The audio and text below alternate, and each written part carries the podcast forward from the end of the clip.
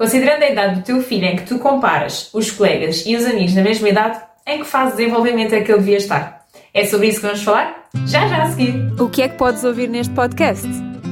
Ideias, conversas, possibilidades, histórias e oportunidades para manter viva a criança que há em ti, independentemente da idade, e assim ajudar-te a compreender melhor as tuas crianças. Eu serei a voz deste podcast que tu vais poder ouvir e a voz que eu gostava de ter ouvido no início do meu caminho, que diga Hey, está tudo bem? Esse é o caminho. A vida é curta, por isso aproveita todos os momentos e viva a vida como se estivesse a dançar. Eu sou a Sara Ferreira e este é o podcast para quem quer viver a vida como uma criança, em plenitude. Em primeiro lugar, é importante perceber que, independentemente da quantidade de estudos feitos, independentemente dos testes, de, dos estudos de mercado que existem na população, não é possível declarar ou definir com toda a firmeza em que estado de desenvolvimento é que a criança está. Isto porque são considerados demasiados fatores, existem muitas variantes e nós não consideramos apenas a idade da criança.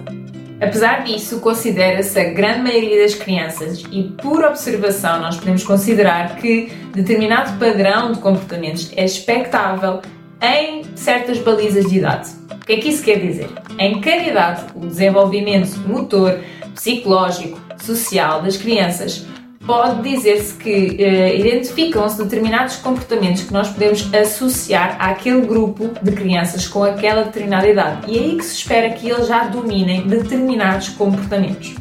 Mas isso não quer dizer que, se a criança não atingir determinadas características naquela idade, que ela esteja atrasada.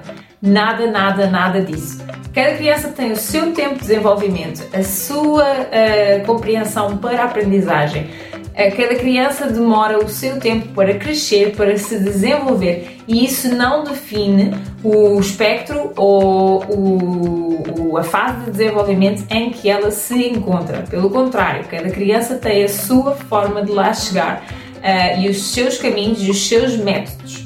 Devemos sim é dar-lhe as ferramentas necessárias e o tempo que a criança precisa para se conseguir desenvolver e perceber como é que pode utilizar essas ferramentas a seu favor. Mas nunca devemos achar que, por ainda não estar naquele comportamento expectável para a idade, que a criança esteja atrasada. Existe um padrão que pode ser determinado como o padrão base, digamos assim, mas isso não define uh, o estado de desenvolvimento da criança. Pode dar-nos algumas luzes para algum tipo de ajuda extra que a criança pode precisar, mas não quer dizer que ela esteja atrasada. Dito isto, vamos falar de três campos de desenvolvimento. São eles o motor, o psicológico ou intelectual e o desenvolvimento social das crianças. Atenção! No desenvolvimento motor, a criança pode passar por várias fases que vão desde comportamentos como, por exemplo, conseguir apoiar ou levantar a cabeça quando estão a reagir a estímulos externos, a estímulos do ambiente, ou quando estão a tentar simplesmente uh, procurar a mama da mãe ou levantar a cabeça para comer.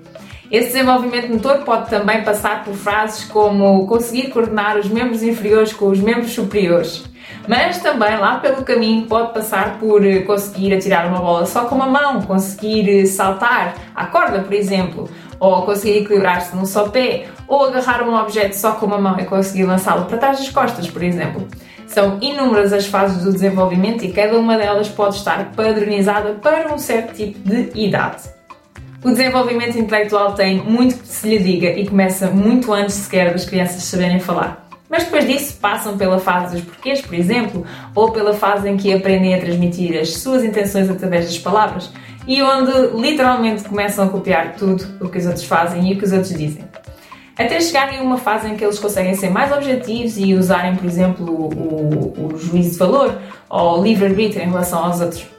Pelo caminho, elas passam por fases em que conseguem distinguir, por exemplo, a realidade da fantasia, conseguem usar a imaginação e transmiti-la, por exemplo, por palavras ou até por movimentos. No desenvolvimento social, e nós que somos seres tão sociais e que sem isso não éramos seres humanos, as crianças passam por fases em que conseguem perceber que o mundo afinal não gira à volta deles e que as ações dos outros não são só e apenas dirigidas para aquele bebê ou para aquela criança que ali está. Depois chegam a uma fase em que eles conseguem perceber que vivem em sociedade e que as ações em que eles têm e que eles tomam têm realmente uma influência sobre os outros. Pelo meio, eles passam por, uh, Por exemplo, o desapego da mãe, que é o porto de abrigo deles, passam pela procura constante de aprovação e até pela fase da negação do mundo, em que acham que tudo e todos estão contra eles.